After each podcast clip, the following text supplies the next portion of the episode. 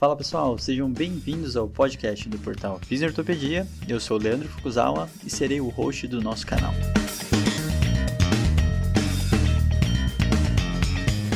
Esse podcast tem como função ressignificar o papel do fisioterapeuta em tempos modernos.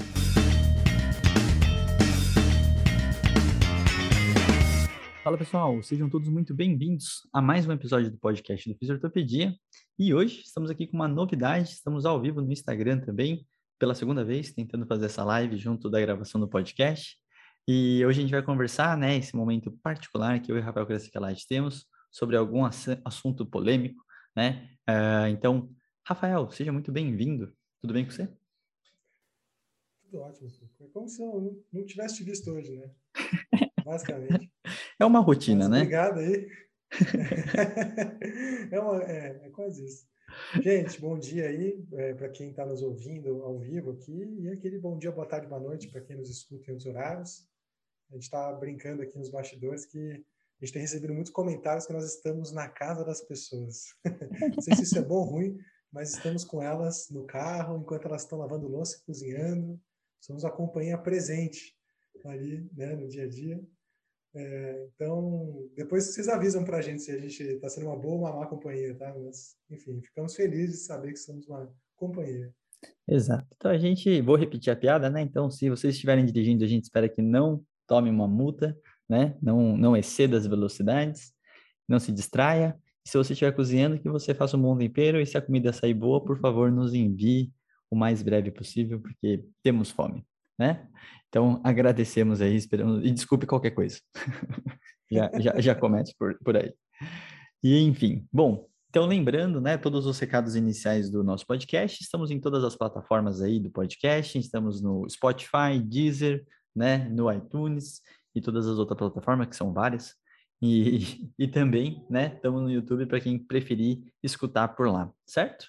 É, lembrando, o, o preço da plataforma Star está está em breve se esgotando, né? Esse preço promocional aí que a gente teve de inauguração, né? De R$ reais. E em breve ele aumentará, então por corra... Ano, Oi? Por ano. Por ano, 97 por ano, tá? É exatamente isso, gente. Muito curso por, por apenas R$ reais. Então, aproveitem esse momento. E vamos lá, vamos aproveitar. Quem tiver no Instagram aqui quiser deixar alguma dúvida, fica mais do que à vontade para conversar com a gente. Então, vamos, vamos lá. É, Rafael, falaremos hoje sobre avaliação baseada em mecanismos de dor, uma temática muito interessante, muito importante, né, que acredito eu que está cada vez mais relevante às discussões e a gente está tentando lapidar todo o entendimento do processo, né? Dentro do nosso treinamento de telereabilitação, a gente falou sobre isso esses dias, né? Foi uma discussão muito interessante. Eu acho que ainda tem muitas dúvidas para o clínico, para entender primeiro, entender todo o contexto, o porquê que ele existe e também uh, eh, para colocar em prática. E antes disso, é também importante entender que a gente, na faculdade, não chega a discutir muito sobre esse processo ainda, então a gente tem muito essa questão uh, temporal da dor, né, falando em relação a se ela é aguda, subaguda, crônica, ou então baseada em mecanismos de lesão, uh, sendo a traumática, sobrecarga ou a traumática, como você preferir, depende da literatura também. Mas a gente tem essa questão sobre o entendimento moderno da ciência da dor é, em relação aos mecanismos de lesão e quão irrelevante isso poderia ser, né? Só que para começar do começo, Rafael Crescalati vai falar um pouco dessa definição, por que, que ela existe, qual seria essa grande vantagem, e se tem, seria a tentativa de uma subgrupagem, e a gente já entende que o modelo de subgrupos tem algumas limitações aí, principalmente na questão da comprovação dela. Então, Rafael, por favor, conte-nos essa história. Bom, é, então a gente está falando aqui, só para reiterar o assunto, né, sobre avaliação baseada em mecanismos de dor. Uma, um, com certeza um tema que está em alta, muitos de vocês interessados no assunto já devem ter escutado é, essa terminologia específica. Uh, e a gente vai discutir um pouco do, da perspectiva histórica, né, de como surgiram as propostas de mecanismos de dor e vamos evoluir até esse bate-papo que é o que a gente quer falar hoje. É, para a gente fazer uma perspectiva histórica, é óbvio, né? A gente pode ir até o começo da escrita com os sumérios, mas a gente vai começar um pouco mais recente, falando sobre o surgimento da IASP, que é, é o, a International Association for the Study of Pain, né? Que foi criada e proposta ali em 1979. É, ela foi proposta por uma série de profissionais de saúde que atuavam, e pesquisadores né, também, que atuavam a, na área de dor, mais especificamente. E junto com a proposta da IASP também veio a primeira definição do que era dor. A mesma que tem sido atualizada desde então, até o ano passado, a gente tem sido contemplado com mais uma atualização. E a, a Associação Internacional por Estudo da Dor, ela, dentre várias coisas, né, é, ela também é responsável por é, criar o que seria uma terminologia oficial para a gente poder falar a mesma língua sobre dor, para que a gente use os mesmos termos e entenda que eles têm os mesmos significados. E desde a sua criação, a IASP vem propondo uma série de terminologias com explicações bem específicas uh, para vários fenômenos neurofisiológicos associados à dor, inclusive né, para os mecanismos de dor. Então, falando um pouco da perspectiva histórica da criação dos mecanismos de dor, a gente sabe que é, o primeiro mecanismo que foi proposto foi a dor neuropática, em 1994. Então, até 94 não existia um mecanismo de dor para tentar explicar a dor. E por que, que o mecanismo de dor é interessante? Né? Porque a gente entende que a dor é multidimensional, vão ter vários fatores associados com a dor de cada indivíduo, mas o mecanismo é uma tentativa de entender a via final comum do porquê dói. No final das contas, por que dói? Porque quando você entende isso, você consegue, e essa é a proposta, né? Sempre foi a proposta, você conseguiria entender um pouco mais sobre o prognóstico daquela condição, entender fatores que estão associados a talvez mecanismos fisiopatológicos e talvez até intervenções poderiam variar de acordo com os mecanismos. Então, o primeiro foi proposto em 94, que era a dor neuropática. Na época não tinha o mesmo significado do que hoje a dor neuropática. Naquela época, a dor neuropática era uma disfunção ou doença do sistema somatosensorial, é, do sistema nervoso somatosensorial. E disfunção pode implicar, apesar de ser uma palavra só, é, coisas que hoje nós entendemos como dor nociplástica. Muitas coisas que hoje nós entendemos como dor nociplástica, modulações, por exemplo, da sensibilidade venoceptiva, poderiam encaixar em disfunções lá no começo. Uh, mas até 2005 só tinha esse mecanismo só existia dor neuropática com essa categoria, com essa definição. Em 2005 foi proposto o mecanismo de dor noceptiva. E mudaram um pouco o mecanismo de dor neuropática. Então, de disfunção ou doença do sistema é, somatosensorial nervoso, a dor neuropática começou a ser entendida como a, uma doença ou lesão do sistema somatosensorial. A disfunção saiu fora. E a dor noceptiva era a dor que adivinha da ativação de noceptores, do receptor responsável pela detecção, não de lesão, mas de estímulos nocivos lá na periferia. E a gente ficou com é, dois sistemas de mecanismo que, é, naquela época, tentavam explicar todas as manifestações clínicas de dor. Eu tinha como objetivo explicar todas as manifestações clínicas de dor. E muitos dos critérios para identificar uma ou outro mecanismo de dor, um ou outro, acabavam se baseando por exclusão. Então, é, a dor neuropática era a exclusão da dor noceptiva. Né? É, então, começou muito com esse raciocínio né, desde 2005. O que aconteceu com o tempo? Várias manifestações clínicas de pacientes com dor musculoesquelética não eram muito bem explicadas por esses dois mecanismos. É, ao longo dos anos, principalmente com a descoberta de um fenômeno neurofisiológico que ficou conhecido como sensibilização central, pelo Clifford Wolff, um pesquisador e neurofisiologista, mais ou menos ali, né? Ele começou antes disso, mas o trabalho é, seminal dele saiu mais ou menos em 2011. Ah, é, começou a se ter um terceiro mecanismo meio que por convenção, que era a dor central ou sensibilização central. E, e, esse mecanismo ele foi, ele era utilizado para explicar basicamente tudo que não se encaixava bem das dores noceptivas neuropáticas. Qual que é o problema disso, né? É, bom, a gente sabe que a, hoje nós sabemos que a sensibilização central é um fenômeno neurofisiológico que pode acontecer, inclusive, em outras vias sensoriais. Pode acontecer na visão, pode acontecer na audição, pode acontecer na gustação. É um fenômeno de amplificação da resposta neuronal de uma via sensorial. Acontece que ele pode acontecer na via noceptiva. E ele pode acontecer em casos agudos, quanto crônicos, e ele também pode acontecer com mecanismos de dor noceptiva e neuropática.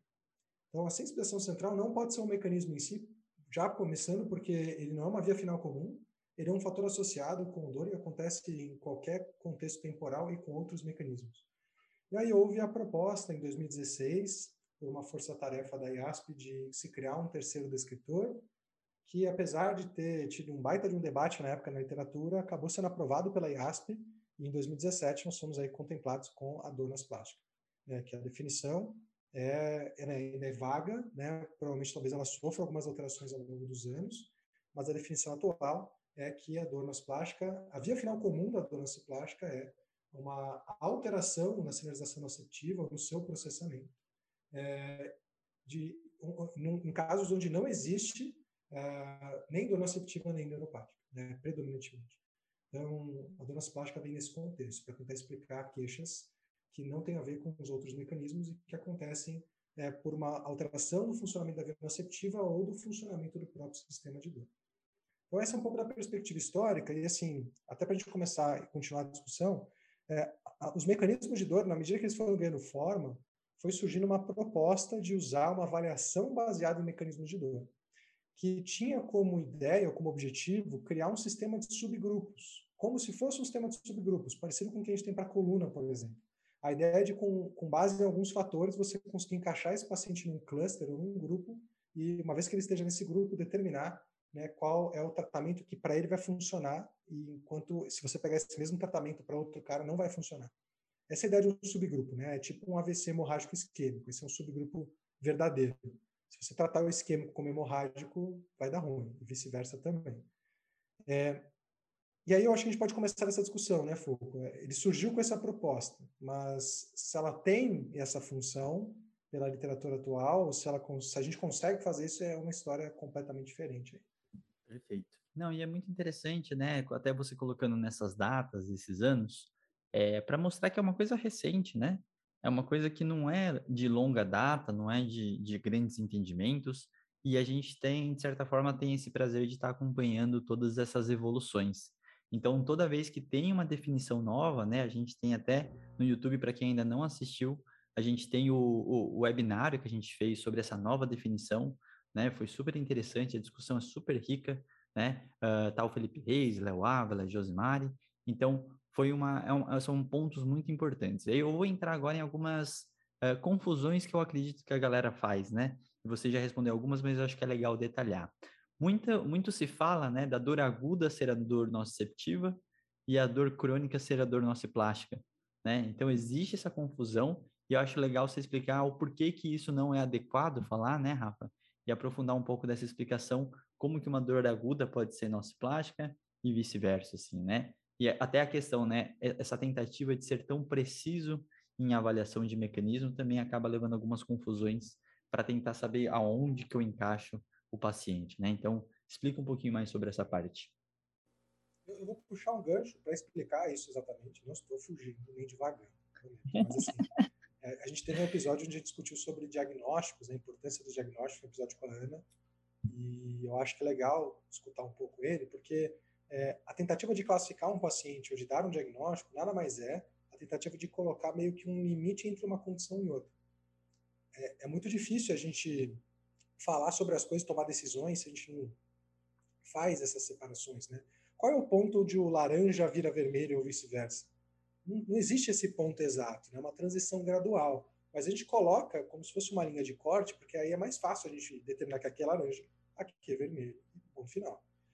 Então, é, as propostas de diagnóstico e de classificação, elas surgem, todas elas surgem, com o objetivo de tentar facilitar o raciocínio clínico, né? de tentar fazer com que a gente consiga, no dia a dia clínico, separar pacientes por condições e características específicas que vão acabar determinando prognóstico, história natural e, quiçá, as intervenções têm mais chance de funcionar para esse paciente.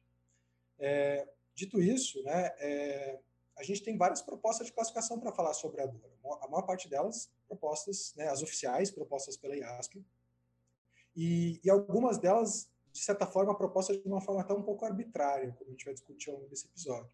Então, por exemplo, o critério de classificação de dor aguda e crônica é um critério, foi até um pouco tempo atrás, um critério temporal. A gente tinha aí é, um período de três meses né, para separar dores agudas de dores crônicas. E o subaguda é, uma, é, um conceito que surgiu na literatura, mas na verdade o conceito oficial é agudo e crônico. E, e por que três meses? Simplesmente porque a maior parte das condições agudas tende a melhorar dentro desse período. Então entende-se que se a pessoa passa né, de três meses, a gente Tá, tem uma alta probabilidade de ela ser de uma população diferente ou com características diferentes. Aí já começa aí a distinção, né? Se você pegar um paciente que fez uma cirurgia, por exemplo, de correção de escoliose, uma cirurgia grande, extensa, esse paciente tiver dor por mais de três meses, ele vai ser considerado crônico, mas talvez seja esperado que ele tenha atividade nociceptiva aumentada por esse período, né? Tem que tomar cuidado com essas linhas de corte que são colocadas simplesmente para a gente conseguir raciocinar melhor. É, por muito tempo, então, a gente tinha essa classificação temporal e o entendimento, quando surgiu o mecanismo de dor plástica, o entendimento de que, bom, as dores crônicas, então, elas são nas plásticas. E as dores agudas tendem a ser nociceptivas ou neuropáticas. Né? Essa, esse foi um consenso que acabou surgindo naturalmente ao longo do tempo. É, qual que é o problema? É, o problema é que, por exemplo, a gente tem um novo sistema de classificação de dor crônica, que saiu ano passado, que foi fruto aí de uma força-tarefa da IASP com a Organização Mundial da Saúde, e é uma, uma classificação onde a gente pode falar sobre a dor crônica de forma primária ou de forma secundária. É, a, a, essa distinção leva a gente a entender, então, que existem casos de dor crônica, por exemplo, onde a dor é em si é uma doença, que são as dores crônicas primárias. É, casos como fibromialgia, é, síndrome do intestino irritável, a, dor lombar inespecífica, que por muito tempo a gente chamou de inespecífica, também entra nesse quadro. E todos esses são quadros onde a gente entende que a dor ela não é um sintoma, ela é em si uma manifestação de uma doença. É, e aí, as dores primárias, por definição, elas tendem a ser nociplásticas. Legal, ok. Mas essas dores crônicas primárias algum dia foram agudas. E elas foram inespecíficas. Então, uma dor lombar inespecífica é, que surgiu no indivíduo, por exemplo, né, que passou longos períodos sentado. Agora, na pandemia, eu adoro dar esse exemplo. Né? Quem não mudou drasticamente seu estilo de vida, é, mudou drasticamente o seu tempo de atividade física, começou a dormir mal, período de estresse, começou a ficar longos períodos sentado. Eu conheço várias pessoas que tiveram queixas é, de dor de início insidioso, né, começaram a ter alguma queixa para ficar sentado, alguma queixa para trabalhar, e é uma dor inespecífica. Essa dor inespecífica muito provavelmente se enquadra no que a gente entende hoje como definição de dor nociplástica. Então, seria um caso onde a gente poderia classificar que a dor nociplástica evoluiu para o quadro persistente. Né? Então, acho que essa é a primeira distinção que vale a pena a gente falar. Antes de só né, de continuar debatendo, tem uma proposta publicada recentemente de classificação de dor nociplástica, que tem uma, uma, uma dificuldade na classificação dessas, desses mecanismos, porque, na verdade, o mecanismo de dor não é como se fosse um, uma medida aproximada, por exemplo, para um fenômeno que a gente consegue detectar com outro instrumento. Ah, não, eu vejo que é uma hernia de disco na ressonância, mas quando o paciente tem isso, acontece aquilo. A gente não tem esse padrão ouro, de forma que fica muito difícil você entender qual que é a melhor forma de você classificar o mecanismo, né? Teve uma proposta que saiu faz pouco tempo, estamos em 2021, para quem está escutando esse episódio, ela saiu esse ano, falando sobre um sistema de classificação de donas plásticas. E donas plásticas é uma coisa super complexa, é uma coisa que envolve vários fatores. A gente já sabe de inúmeros fatores psicossociais, determinantes sociais, relacionados ao estilo de vida, que podem modular o funcionamento do sistema nociceptivo e de dor, o que poderiam facilitar o surgimento de dor plástica. Mas esse sistema de classificação é, fala sobre a dor nas plásticas ser apenas crônica na verdade, ser o ponto primário para você definir dor nociplástica, ela ser crônica. É, e a partir de ser crônica, você teria outros pontos. Isso é só uma proposta, não é uma definição oficial da IASP, é, não é uma proposta que talvez a gente deva acatar de imediato, é, mas existe essa discussão. É, e aí, o que é a dor nociplástica? Por um lado, faz muito sentido a gente entender que quadros agudos podem ser nociplásticos, afinal, as dores crônicas primárias um dia foram agudas e elas são em si uma doença, né? Elas nunca foram manifestação de um sintoma. Mas, por outro lado, tem propostas falando que a dor nociplástica deveria ser crônica, com base em argumentos que, na verdade, não são bons argumentos nem boas evidências. Por hora, por hora, a literatura nos permite entender que a, é, que a dor nociplástica ela pode, ela independe da classificação temporal. Ela pode ser aguda ou crônica. Perfeito. E aí tem alguns pontos que eu acho que é interessante também, né, que é utilizado de uma forma muito inadequada, que é a questão da intensidade da dor e ela ser uma dor aguda, né? Então, pensando em cronologia, a gente tem que pensar no tempo. Então, muitas vezes, quando a gente vê o que a gente chamaria o nome adequado, né? Não sei nem se em português a gente poderia traduzir, que é o flare-up, é uma, e a gente muitas vezes utiliza a reagudização, né? é, um, é uma que você está se referindo à intensidade da dor. Então, tomar um certo cuidado com essa recidiva da dor e aí você falar em função específica da intensidade não seria adequado, a gente precisa tomar um certo cuidado em relação a isso. E aí é muito importante entender, assim como o Rafa falou, né, essas novas propostas, elas precisam ser muito bem analisadas, porque a partir do momento que eu tenho uma classificação com mais quantidade de opções a serem faladas ou classificadas, naturalmente existe uma maior chance de erro em relação a esse processo. E aí toda a discussão em relação à baseada em mecanismo, uma das grandes questões é, quando eu uso essa avaliação baseada em mecanismo, eu sou mais assertivo em relação a, a, meu, a minha, a minha avaliação e segundo a minha intervenção, né? Seria mais ou menos naquela proposta de se eu tenho um paciente com dor nociceptiva e fizer uma abordagem de dor nociplástica, esse paciente se prejudicaria, ele teria uma alteração uh, da conduta, um prognóstico diferente por causa dessa conduta totalmente inadequada. Então, nessas horas, eu acho que a grande reflexão está baseada nisso, né? Será que realmente muda o que eu faço ou a gente precisa abordar de uma forma diferente em relação a cada um dos mecanismos? Então, Rafa, por favor, discorra sobre esse processo aí da, da, da, da avaliação e já juntando e jogando aí para as possíveis uh, mecanismos de, de intervenção. É, esse é um ponto legal, tem não só o senso comum, né, e nosso nosso contato é, nosso caso anedótico de nós como clínicos e dos clínicos que a gente conhece, a gente saber que clínicos tentam usar mecanismo e tentam subgrupar pacientes por, por sintomas, né, para tentar tratar, isso, isso é um, acho que é exemplo anedótico de quase qualquer clínico percebe que isso acontece consigo mesmo e com outras pessoas ao seu entorno, mas a gente também tem algumas evidências científicas mostrando que, de fato, clínicos parecem tentar raciocinar com base da forma como a gente está descrevendo aqui. Tem, é, é, clínicos tentam é, não só fazer uma intervenção para o paciente, mas eles tentam é, entender, com base nos sinais e sintomas, o que, que aquele paciente pode ter, eles vão tentando encaixar o paciente em algum sistema de classificação. É, dito isso, né, a, de novo, a avaliação de mecanismo foi surgiu com essa proposta, né? Ó, é, até o momento, a gente nenhum sistema de subgrupos, nem os tratamentos baseados em subgrupos de coluna lombar ou cervical são melhores do que fazer a mesma intervenção para todo mundo. Não existe nenhuma evidência que mostra que os sistemas de subgrupos são melhores de coluna lombar e cervical do que fa não fazer nada, né? Desculpa, que não fazer nada, do que fazer a mesma coisa para todos, né? É, mas o, o, que, como é que surgiu a avaliação baseada em mecanismo? Com a ideia de que tá, talvez isso aconteça, os sistemas de subgrupos para lombar e cervical que existem aí essa, essa, esse método, né, de, de sistema baseado em subgrupos, ou tratamento baseado em subgrupos, talvez não esteja conseguindo é, oferecer alguma coisa melhor do que fazer um que a gente chama de one size fit all, que é fazer uma intervenção para todo mundo, porque ele esteja olhando para a coisa errada. Ele está olhando para a mecânica, ele está olhando para coisas que não têm a ver com a dor, com o nosso entendimento moderno da dor. E a proposta de avaliação baseada em mecanismo surgiu daí, de tentar criar um sistema melhor. Acontece que, é, aparentemente, não está criando um sistema melhor de classificação. a gente trata, a gente sabe hoje que pessoas com dor são, é, tem, tem uma característica extremamente heterogênea, são muito diferentes entre si. Então, quando a gente fala dor crônica, putz, a gente está falando de uma população muito grande e muito diferente. É, e o sistema de subgrupos é tentar, de avaliação baseada em mecanismo, no final das contas, é tentar encaixar pacientes com características muito diferentes em um sistema de classificação que te ajuda a diferenciar o tratamento. Nós não temos nenhuma evidência atualmente de que é, isso muda. Se eu pegar exercício, a mesma conduta, e fizer para os dois grupos, vai ser diferente em um para do que para outro.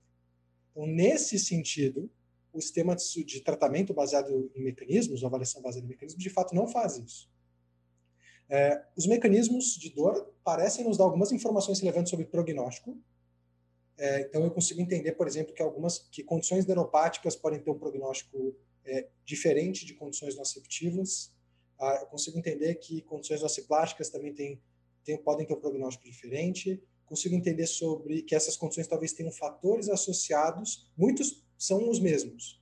Muitos fatores associados acabam se, se sobrepondo. São os mesmos para dor neuropática, nociceptiva e nociplática. Até fatores, algumas vezes, predisponentes podem ser os mesmos. Mas existe alguma coisa que muda, talvez, de um para outro. E, e, a gente tem algumas evidências sugerindo que talvez, é, dentre as intervenções, algumas possam funcionar um pouco diferente. Mas não existe hoje evidência de que, de fato, aplicar risca um sistema de classificação baseado em mecanismos, para um clínico, vai gerar melhores resultados do que não aplicar. Então, respondendo a tua pergunta aí. Sim, e essa parte é muito interessante até para o pessoal entender que para isso acontecer, a gente precisa de um ensaio clínico, né? Com uma certa robustez e uma, uma quantidade de pessoas interessantes para conseguir realmente tanto alocar as pessoas no grupo certo, quanto no grupo que a gente chamaria de o, o grupo inadequado, né? E entender o quanto que isso mudaria tanto o raciocínio e realmente grandes abordagens. Porque se a gente for pegar, principalmente o artigo da Sluca, né, que, que explana muito bem sobre todo esse processo do mecanismo, a gente repara que a, a parte de exercício e educação em dor, por exemplo, ela vai se vai estar em todas as, as intervenções por si só, né? E aí a gente teria que ver alguns pequenos detalhes da intervenção para entender se aquela diferença do, da classificação por si só. Então a gente pode pegar numa dor mais nociceptiva relacionada a um tecido e uma lesão estrutural, onde eu realmente preciso proteger um tecido, onde eu preciso realmente ter todos os cuidados, esperando todo o processo uh, fisiológico, inflamatório acontecer. E já no caso de uma dor nociplástica, por exemplo, não necessariamente, né? A partir do momento que você entende que você não teve uma lesão. Então, isso já seria um diferencial maior, estou tentando exemplificar, que mudaria uma conduta propriamente dita. Então, a partir do momento que você é, literalmente tem uma informação da avaliação ou da conduta é, em relação a isso, literalmente eu preciso conseguir colocar eles nessas caixas, né? Mas no fim, a gente está tentando colocar alguns pontos e contrapontos, né? Mas no final das contas, a gente está aí uh, fazendo diversos treinamentos e a gente está se baseando para que isso seja um do, do, dos mecanismos e das formas de avaliação que a gente considera importante. E aí eu queria que o Rafael falasse um pouquinho do porquê que a gente precisa usar, já que ele não está mudando nossa clínica. Talvez tenha um prognóstico ou outro que faça diferença, mas ainda não está cravado. Uh, por que manter a, o entendimento e aprofundar a avaliação baseada em mecanismo, Rafa? É, como humanos, né, a gente, de novo, precisa conseguir raciocinar sobre as coisas e pensar e dar nome a elas para poder, inclusive, fazer uma linha de raciocínio coesa com os nossos pacientes. É, eu acho que está aí, talvez, esse ímpeto que clínicos têm de tentar achar sentido no padrão dos sintomas e sinais que o paciente apresenta, tentar subgrupar os pacientes. Eu acho que é uma característica humana a gente tentar fazer isso, né? É, porque isso ajuda a gente a raciocinar. É muito difícil falar sobre coisas abstratas se a gente não der nome às coisas. E é muito difícil decidir o que fazer se a gente não fizer isso. É, hoje, a ciência moderna da dor, ela, ela dá melhores nomes, por assim dizer, para a gente falar sobre a dor. Nomes que nos ajudam a tomar, inclusive, melhores, talvez, decisões ou entender melhor as características daquele indivíduo. Então, é, o que eu quero dizer é que a gente, como clínico, precisa de algum sistema para poder entender o que a gente atende.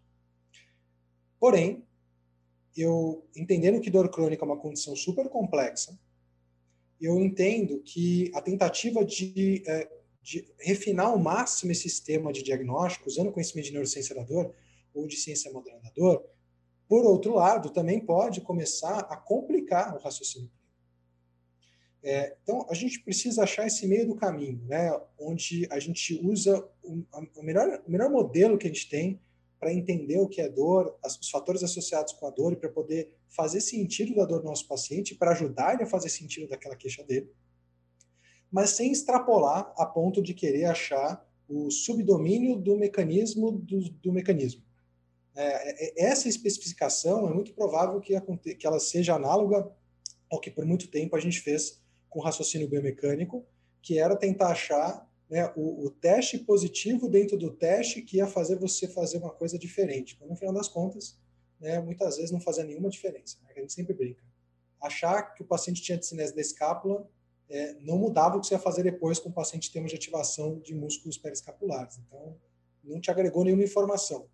A gente tem que tomar um pouco de cuidado para esse conhecimento de neurociência e ciência da dor não fazer a mesma coisa, não ir para o mesmo caminho. Agora, tem uma coisa que eu acho interessante nessa discussão. É, por um lado, a gente pode ver que na literatura existem sim algumas diferenças de prognóstico entre os mecanismos e algumas diferenças também entre até fatores predisponentes ou associados com eles, fatores de risco para dor, para cronificação, tem algumas diferenças sutis. Agora, no que tange a intervenção, o que a gente percebe? Muitas vezes a gente vai cair nas mesmas intervenções. Se a gente pensar nos três mecanismos, por exemplo, educação e exercício vão estar entre intervenções para os três mecanismos. É, apesar de o mecanismo não nos dar um, um, uma batida de martelo ou um cutoff claro, por exemplo, de tá, então quando for isso eu vou por aqui com certeza, porque se não for por aqui o paciente não melhora. Na verdade, ele, ele piora. Versus eu estou em outro mecanismo e se não for pela proposta desse mecanismo, o paciente não melhora. A gente não tem isso, não é tão claro isso. Apesar disso não ser tão claro, o que a gente tem é que o raciocínio baseado em mecanismos te ajuda a pegar uma intervenção, que aparentemente funciona para os três mecanismos, por exemplo, e a individualizar essa intervenção para o seu paciente. Por exemplo, acho que a gente pode dar vários exemplos. Eu vou dar alguns, se você quiser dar outros, fica à vontade. Se eu pegar um paciente que eu entendo que é um paciente com quadro de dor crônica secundária musculoesquelética associada a um processo de osteoartrose que está no momento né, de, de agudização, de flare-up. E o paciente está com sinais inflamatórios locais na articulação, ele tem sensibilização periférica, ele tem ali uma dor nociceptiva naquele momento e, e, eu comparar esse paciente com outro paciente que eu entendo que é um paciente com dor crônica musculoesquelética primária, uma dor lombar, por exemplo, com um mecanismo que eu entendo que é mais nociplástico, uma dor mais difusa, desproporcional, né? a dor não é um correlato preciso do que está acontecendo na periferia, não digo nem no tecido, mas na periferia daquele indivíduo, eu olhar para esses dois mecanismos diferentes e pensar que eu quero fazer exercício com eles, vai me dar, vai me levar a crer que eu posso ter direcionamentos diferentes. Por exemplo, talvez no começo, com um paciente com osteoartrose, eu opte por é, usar exercícios que talvez não coloquem tanta demanda sobre os tecidos daquela articulação. Afinal, se ele tem uma dor de mecanismo nociceptivo, com sensibilização periférica, a sobrecarga vai, fazer, vai deixar ele mais sensível. Não que seja um problema, mas se eu quero ganhar adesão do paciente à terapia, se eu quero que ele, ele tenha uma sustentabilidade nela, que ele queira fazer exercício, talvez eu tenha que contornar um pouco esse mecanismo, usar outras articulações ou, ou ir graduando a sobrecarga né, naquela região de uma forma que não gere tanta sensibilidade. Diferente do paciente com donas plásticas, eu vou fazer exercício nele também, mas na hora que eu for individualizar o exercício para esse paciente, eu vou por um caminho um pouco diferente. Nesse caso, a dor não tem nada a ver com o que acontece no tecido. Então, meu paciente pode ter dor enquanto ele faz exercício, é pouco provável que ele fique muito sensível depois.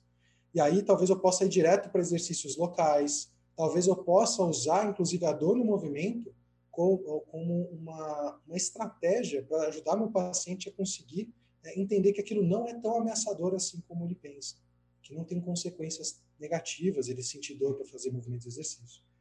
Então, nem 8 nem 80. Né? Eu acho que ajuda a raciocinar e a individualizar, mas o mecanismo hoje não nos dá, e eu acho que nunca vai nos dar, um tratamento dicotômico do tipo, se eu não fizer isso nessa classificação, tá errado, o paciente não melhora. E se eu não fizer aquilo naquela outra, também tá errado, o paciente não melhora. A gente não vai ter, provavelmente, essa dicotomização do tratamento. E aí, esse é bem interessante, né? Eu vou voltar alguns pontinhos para trás, uh, e quando a gente fala dessa questão de dor nociceptiva, dor nociplástica, principalmente em relação à dor nociplástica, a gente tem algumas ferramentas de avaliação que a gente ainda também precisa entender melhor, né? Não é todo mundo que está acostumado a fazer testes relacionados à hiperalgesia, algesia, né? Alodínia, uh, e usar todos os, os testes em relação ao Conditional Pain Modulation, né? A famosa CPM, né? Ou os testes sensoriais. Então, tem diversas questões relacionadas a esse mecanismo que a gente precisa uh, também levantar, porque é uma coisa que, se for um mecanismo válido, existe um trabalho aí de disseminação e popularização tanto de testes e classificações que realmente uh, façam sentido e todo mundo consiga realmente classificar, ou seja, essa confiabilidade interavaliadores ela é muito importante, né? Então, uma é baseado, que a gente tem que lembrar e aprimorar, está relacionado à avaliação e os mecanismos e as ferramentas e instrumentos que são utilizados para classificar, até porque não é todo mundo que tem uh, contato né, com algômetro, por exemplo, né, e nem experiência para realmente ficar interpretando. Uh, e muitos deles são surrogate outcomes, né, desfechos substitutos, e, como a Rafa falou, em relação à intervenção, entender quais pontos realmente a gente precisa uh, deixar claro quando que essa intervenção vai ser alterada em relação a isso. Então, no geral, toda essa, essa discussão, ela não está fechada. A gente quis gravar esse episódio por causa, literalmente, que é um ponto que precisa ser discutido, né? E aí, conforme a gente vai aprimorando isso, essa discussão, ela tem uma certa frequência e, e eu não tenho dúvidas que se a gente discutir isso daqui um ano, vai ter algumas alterações importantes, daqui cinco, mais ainda, né? Então, uh, entendendo até para a gente chegar em momentos finais aqui, Rafa, como que você vê que é o futuro, assim, estudos ideais para a gente realmente validar esse processo da avaliação baseada em mecanismo e, e para realmente fortalecer se a gente usa ou deixa de utilizar, né? Então, uh, como um pesquisador de dor, como você enxerga aí o futuro da, das pesquisas a partir desse assunto? É, a gente tem que tomar muito cuidado com é, qualquer informação de mecanismo que faça muito sentido, mas que a gente não encontra comprovação clínica em experimentos clínicos de que aquilo de fato acontece. Né? A gente pode citar vários exemplos disso, é, mas o ponto é, é, eu classificar um paciente até que até que a gente tenha, por exemplo, um ensaio clínico randomizado mostrando que o mecanismo de dor é, é, se eu der o mesmo tratamento para pessoas classificadas com mecanismos diferentes, eu vou ter resultados diferentes, é pouco provável que você esteja errando muito se você né, não classificar adequadamente o mecanismo ou ficar em dúvida. Você talvez tenha a probabilidade de alcançar os mesmos resultados, mesmo não classificando bem esse mecanismo. Isso vale para vários outros fenômenos neurofisiológicos que a gente escuta muito. Ah, mas se o paciente tiver, por exemplo, não está me vindo na cabeça agora, tá? Mas se tiver um mecanismo neurofisiológico específico, isso quer dizer que na prática clínica vai acontecer tal desfecho, por exemplo. Tá, faz muito sentido, mas se a gente não tiver pesquisa mostrando que de fato isso acontece, isso é só né, extrapolação de mecanismo para a prática clínica com neurociência da dor, da mesma forma que a gente fez isso com transverso abdômen, que a gente fez isso com o conhecimento biomecânico e com outras coisas que vem por aí. O mecanismo ele é usado por clínicos, ele, é, eu acho que deve ser usado por clínicos para raciocinar, só que ele tem que ser usado da forma correta. A gente tem que ter bons modelos conceituais, o que é um bom modelo conceitual? Né? Pesquisa de mecanismo não é feita à torta e à direita. É, a gente tem uma explicação de como a coisa funciona e a literatura científica vai tentando comprovar as hipóteses ou as bases daquele modelo. E em algum momento você pode ter um modelo que é bom para explicar alguma coisa. Né? O exemplo disso na dor é o modelo de medo evitação. Parece um bom modelo para explicar é, incapacidade crônica associada à dor. Então você precisa usar bons modelos para raciocinar é, não porque a gente gosta mais deles, mas porque eles explicam melhor. E quando a gente vai tentar entender no paciente aquilo que tende a funcionar melhor, a gente tem que pensar sempre, né, principalmente em o que a gente chama de moderador de efeito e em mediadores. Então, se eu quero entender, por exemplo, uh, por que, que se, se tem alguma população que responde mais a uma intervenção do que outra, a gente precisaria de pesquisas que ensaios clínicos randomizados que estudaram moderadores Saber se pacientes com CPM baixo vão responder menos exercício, vão se prejudicar, vão se prejudicar com tratamento baseado em exercício, exigiria que a gente tivesse ensaios clínicos randomizados investigando se o CPM é um moderador de efeito do exercício. Até que a gente tenha essa evidência, usar isso como raciocínio para você tomar decisões puras, para escolher se é ou não é e ponto, pode te, mais te deixar cego ou cega e mais complicar o teu raciocínio do que ajudar. Então, para o mecanismo ser bem usado na prática clínica, a gente precisa que não só faça sentido o mecanismo, mas que ele tenha sido provado, seu papel, sua, né, sua capacidade de predizer desfecho, de identificar moderação de efeito, ou seja, quem tem mais ou menos chance de funcionar com aquela intervenção, ou até como as intervenções funcionam, isso tudo tem que ser investigado em estudos adequados. Então, esse é um ponto. Acho que esse é o primeiro ponto. Muito bom. Achei que você ia falar mais alguma coisa, perdão.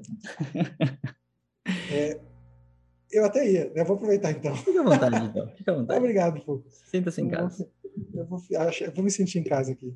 É, eu, eu, tenho refletido muito sobre isso, na verdade, Foucault. Eu acho que a gente tem uma tendência, como profissional de saúde, a ter um raciocínio clínico muito pautado de forma linear. Assim, a gente reclama dos modelos é, mais baseados na, né, no conhecimento biomédico, seja com lesão ou com movimento, mas é, tem, tem raciocínios modernos baseados em neurociência da dor que são extremamente lineares também. É, entender que a dor é multidimensional implica a gente, a gente entender primeiro que esses raciocínios lineares, determinísticos, eles não vão conseguir explicar a multidimensionalidade da dor. Mas é muito difícil para a gente, nós humanos, raciocinarmos de uma forma não linear. Isso existe um treinamento, é, é, é, é um mindset diferente.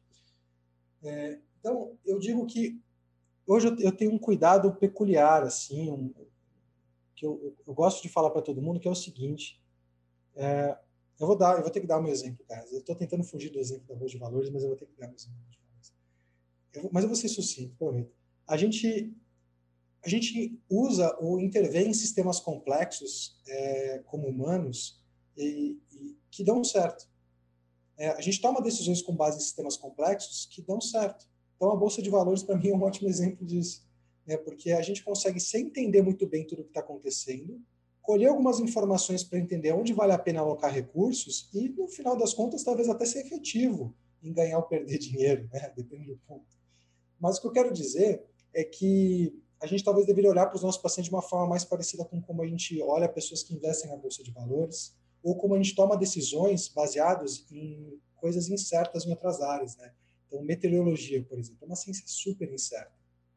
É uma ciência tão incerta que, é, que é muito louco, né? Você pode ter três dias seguidos com 80% de chance de chuva, e dependendo do teu dia, do teu contexto, você vai tomar decisões diferentes com base nesses 80%. Um dia que você vai para o consultório vai ficar o dia inteiro, talvez não mude nada teu dia. No outro dia que você vai de metrô, você vai levar guarda-chuva. E no outro dia que você vai para a praia, você não vai. Você toma a adesão de não ir. É a mesma informação. Então, o que eu quero dizer é que é muito difícil a gente raciocinar dessa forma determinística que a gente foi ensinado, com base no que a gente entende hoje, que é a dor. E hoje eu vejo que, talvez, para a gente poder atender bem pessoas com dor, a gente também não precisa entender exatamente o que está acontecendo ou ser um PhD em neurociência, porque isso não, não funciona. Tem, um nível onde saber mais não te ajuda mais no dia a dia clínico. Deixa a gente mais confuso, tentando achar um parafuso solto. Só que a gente está trocando o parafuso da biomecânico por um parafuso relacionado a um funcionamento do sistema de dor, o nociceptivo. Se a gente quer tratar a dor, acho que a gente precisa ter um conhecimento mínimo necessário para entender o que é dor e os fenômenos associados mas eu acho que tem um ponto onde você consegue, tendo esse conhecimento mínimo necessário, é, entender na média o que parece estar acontecendo e tomar boas decisões, sem que você consiga explicar, por exemplo, quais neurotransmissores estão sendo é, produzidos ali e contribuindo para aquela queixa, é, quais as áreas específicas estão ou não sendo ativadas. Né? Não precisa nesse nível de profundidade para você poder ser um bom clínico atender pessoas com dor. Eu acho que isso vale para variação de mecanismo. Hoje, ela não é o que a gente esperava que ela fosse. Ela não é robusta o suficiente para determinar o que a gente vai fazer para um e não para outro. Mas ela informa um pouquinho sobre prognósticos diferentes, sobre algumas coisas talvez valha a pena olhar mais em uma condição do que na outra, em termos de fatores associados. E principalmente, eu acho que ela nos ajuda a conseguir individualizar as condutas que a gente já sabe que funcionam. Talvez, tá bom, talvez não precise ser mais do que isso. Né? É, eu acho que a gente poderia ficar feliz com, com isso até a gente ter condições de fazer melhor. Sensacional. Então a gente percebe que assim toda essa discussão da avaliação baseada em mecanismos, né, e todo esse entendimento, ele nada mais é do que uma grande transferência de um entendimento bem construído da, da parte da ciência básica, que a gente pode chamar, né, para literal prática clínica. Então a gente não pode ficar fazendo inferências diretas simplesmente pela, pela boa explicação, mas elas sempre devem existir por trás e como base do nosso entendimento, e entender literalmente como clínico o que, que vai fazer diferença para a sua intervenção. Então, é um questionamento muito comum que a gente tem que ter, frequente, com qualquer tipo de intervenção. Então, uh, essa é uma discussão que eu acho altamente relevante, porque qualquer pessoa que entra dentro do mundo da dor se enfia para aprofundar todo o entendimento é necessário você ter um, um, conhecimento, assim como o Rafa falou, mas tem um certo ponto que te bagunça mais. Então, tenta achar esse ponto de onde que começa a me bagunçar sobre a minha intervenção. Eu estou procurando pelo em ovo ou realmente estou conseguindo aprofundar uh, o meu, o meu, o meu, minha abordagem clínica com esse paciente, né? Porque são grandes detalhes que se eu caçar para todos os lados todos esses detalhes, será que ele está me ajudando a fechar né, todas as peças do quebra-cabeça ou ele está me bagunçando? Então, essa é uma parte muito relevante de, de, de, de, a gente conseguir fazer uma transferência de forma adequada, né? Rafa, mais algum comentário ou podemos encerrar por aqui? É, eu, eu acho que um último comentário meu, eu me empolguei com esse episódio. Fica à vontade. É, esse é um assunto que eu gosto de falar. Mas é, a gente tem que tomar realmente um pouco de cuidado com o mecanismo. Né? É, ele é muito sedutor. Tentar entender como as coisas funcionam, por que elas funcionam, que é o papel da pesquisa de mecanismo, é algo que seduz a gente, nós profissionais de saúde. É, e, e, existe um viés, um atalho cognitivo chamado confiança por coerência. Aquilo uhum. que faz muito sentido faz com que a gente sinta lá no coração que é verdade. E esse atalho cognitivo nos engana, seja né, independente de fazer sentido para um raciocínio neurocientífico ou de fazer sentido para um raciocínio biomecânico, né, pessoas com, que, que usam diferentes raciocínios sentem que aquilo faz sentido. E é por isso um dos motivos que elas sentem que elas devem estar certas, porque aquilo deve, aquilo faz sentido. Aquilo, elas confiam naquilo. É um atalho cognitivo. E a gente tem que tomar muito cuidado com esse conhecimento de mecanismo, porque de um lado, de novo, ele faz muito sentido. A ciência moderadora, ela nos vislumbra né, com um universo novo de entendimento de como o sistema nervoso funciona, como que ele cria a experiência de dor consciente, como em muitos casos ele pode ser alterado, como isso pode ter alguma associação com o motivo pelo qual as pessoas continuam a ter dor. Isso fascina a gente.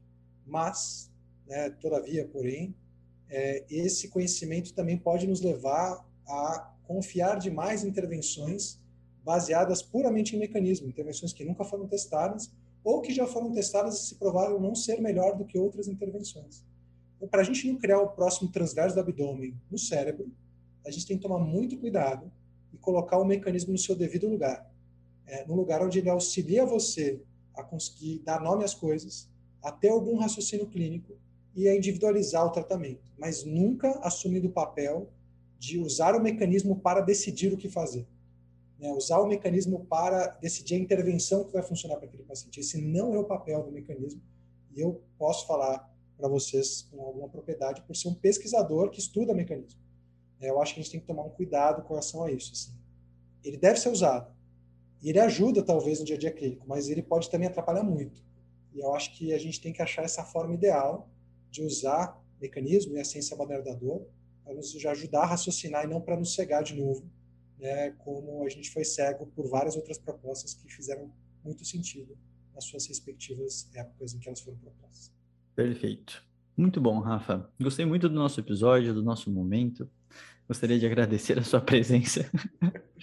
te convidar. se eu não fosse estar aqui, né? Se tivesse um convidado, mas tudo bem. Eu gostaria de falar que eu te convidarei mais vezes nos próximos episódios. Obrigado. Vou estar presente. e espero, espero respostas, principalmente do nosso amigo Léo Ávila, Dor e Coluna, ou Tudo sobre Dor, né? Eu sei que é um assunto também que ele gosta bastante, vira e mexe a gente discute. E a gente vai encerrando por aqui. Rafael, muito obrigado por toda a conversa e nos vemos no próximo episódio, pessoal. Grande abraço, valeu!